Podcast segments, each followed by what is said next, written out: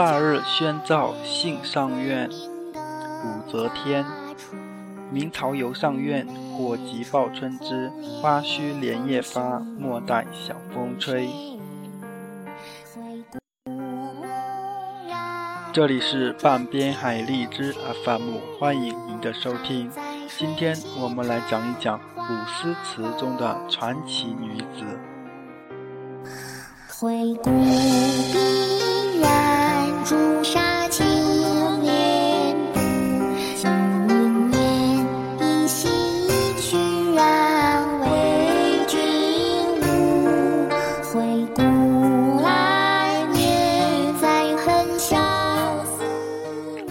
则天，并州文水人，父亲武士霍是一个经营财木的商人。他曾经帮助过唐高祖李渊。唐朝建立后，李渊将武士或列为开国功臣，封为运国公。公元六百二十年，武士或病逝。由于皇帝李渊做媒，娶了杨达的女儿杨氏，乃大家闺秀，知书达理，文采不凡，共生了三个女儿。武则天排名第二，她遗传了父亲的精明才智和母亲的才思敏捷。他小时候，著名术士袁天罡曾到武家做客。当看到穿着男孩装的武则天时，惊道：“可惜是个男孩，如果是个女孩的话，一定能当上皇帝。”在武则天十二岁时，武士霍病逝。由于武士霍的两个儿子武士、杨氏亲生，对杨氏母女态度恶劣。于是杨氏无奈之下，只得带着三个女儿到长安投奔亲戚，远走他乡。贵阳公主的驸马杨师道是杨氏的堂兄，他和杨氏来往较多，渐渐的，贵阳公主喜欢上了灵动聪明的武则天，就常常在唐太宗李世民和长孙皇后面前提及。提的多了，李世民对这个漂亮的小姑娘也就有了印象。武则天十四岁时，李世民亲自点名要她入宫，定为才人，并赐武媚称号。有一天，武则天在御花园里朗诵《诗经》，被李世民撞见。李世民见她聪慧好学，于是就安排武则天到自己的书房工作。职责就是伺候笔墨，因为有一些重大的事件，李世民往往请大臣们在书房内议，所以伺候笔墨的过程中，武则天学到了关于国家执政方略的问题。而她的性格与一般女子不同，明艳爽快，处事果断，也甚为唐太宗所欣赏。据她自己登基称帝之后回忆说，唐太宗。有马，名叫狮子冲，北以无能调御走。正为宫女侍侧，言于太宗曰：“妾能治之。然须三物：一铁鞭，二二铁夸，三匕首。铁鞭击之不服，则以夸夸其手；又不服，则以匕首断其喉。”太宗壮正之治。李世民年事已高，自觉身体不适，想让太子李治尽快提高执政能力，于是常让李治在书房旁听。这期间，武则天与太子李治有了一些接触。李治性格温和，喜欢上了刚强果断的武则天，两人开始暗中来往。当时李治二十二岁，武则天二十六岁。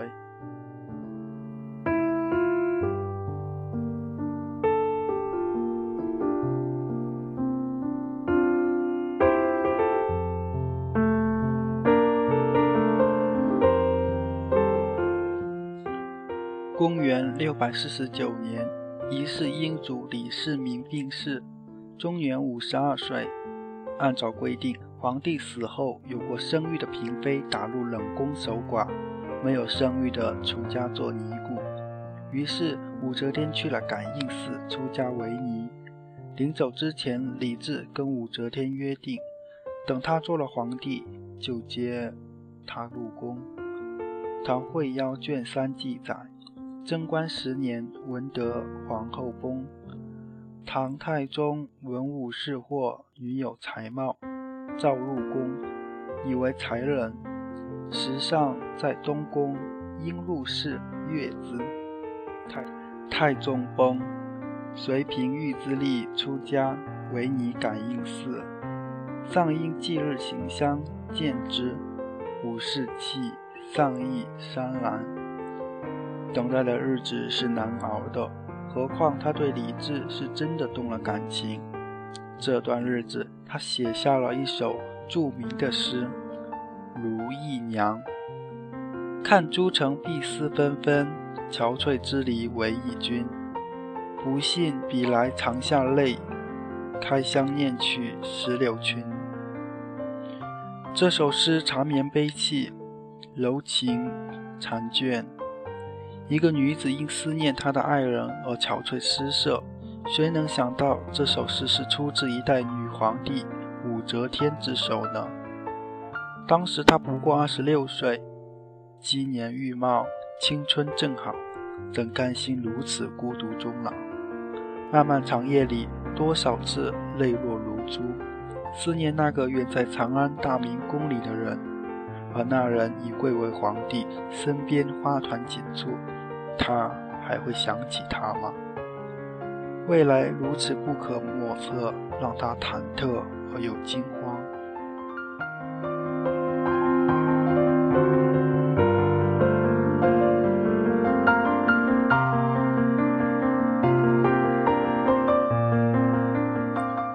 李白《长相思》里也有。昔日横波目，今作流泪泉。不信妾长断，归来看取明镜前。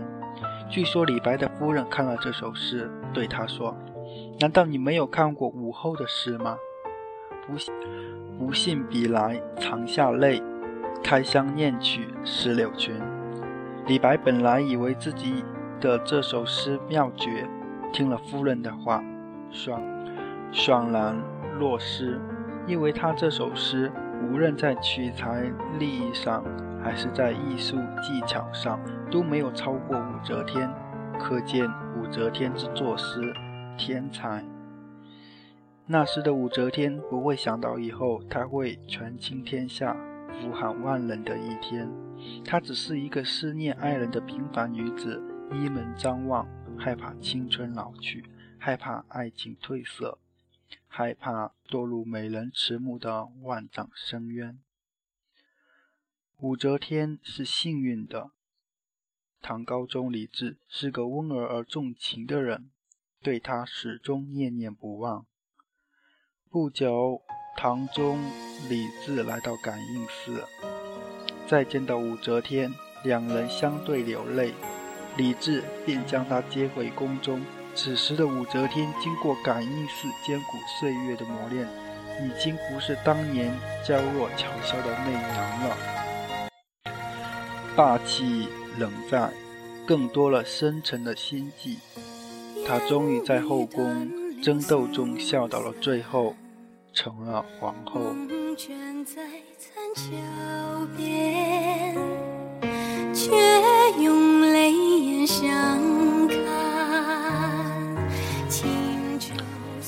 高宗死后，武则天作为唐中宗唐睿宗的皇太后临朝称制，期间改名为赵。这个赵字是武则天自己造出来的。她认为自己好像日月一样光芒照人，高高凌冠于天空之上。再后来，她废除了几个儿子的皇位，自己登基。成为中国历史上唯一一位女皇。武则天当政期间，虽然刑法严峻，但唐朝的经济繁荣，人们安居乐业。他精明强干，实在是一位成功的皇帝。他的诗作中已经没有了那一份柔情旖旎的女儿心思，取而代之的是俯瞰天下、号令寰宇的霸气。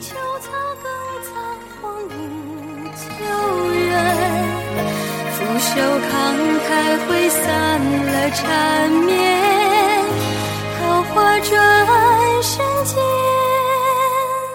不见。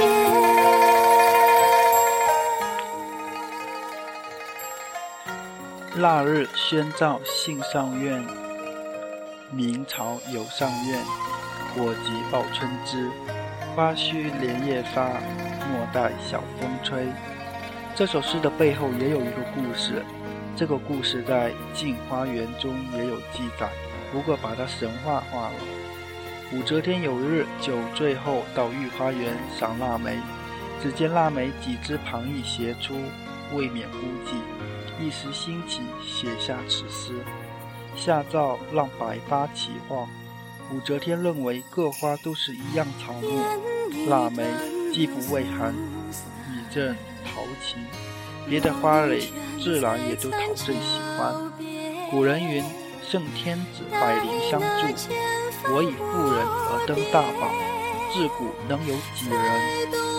这些花蕊小事，安有不遂朕心所欲？即便朕要挽回造化，命他百花齐放，他焉能为傲？这诏书一下。各花的花神着了慌，他们赶紧去找百花仙子，却到处都找不着。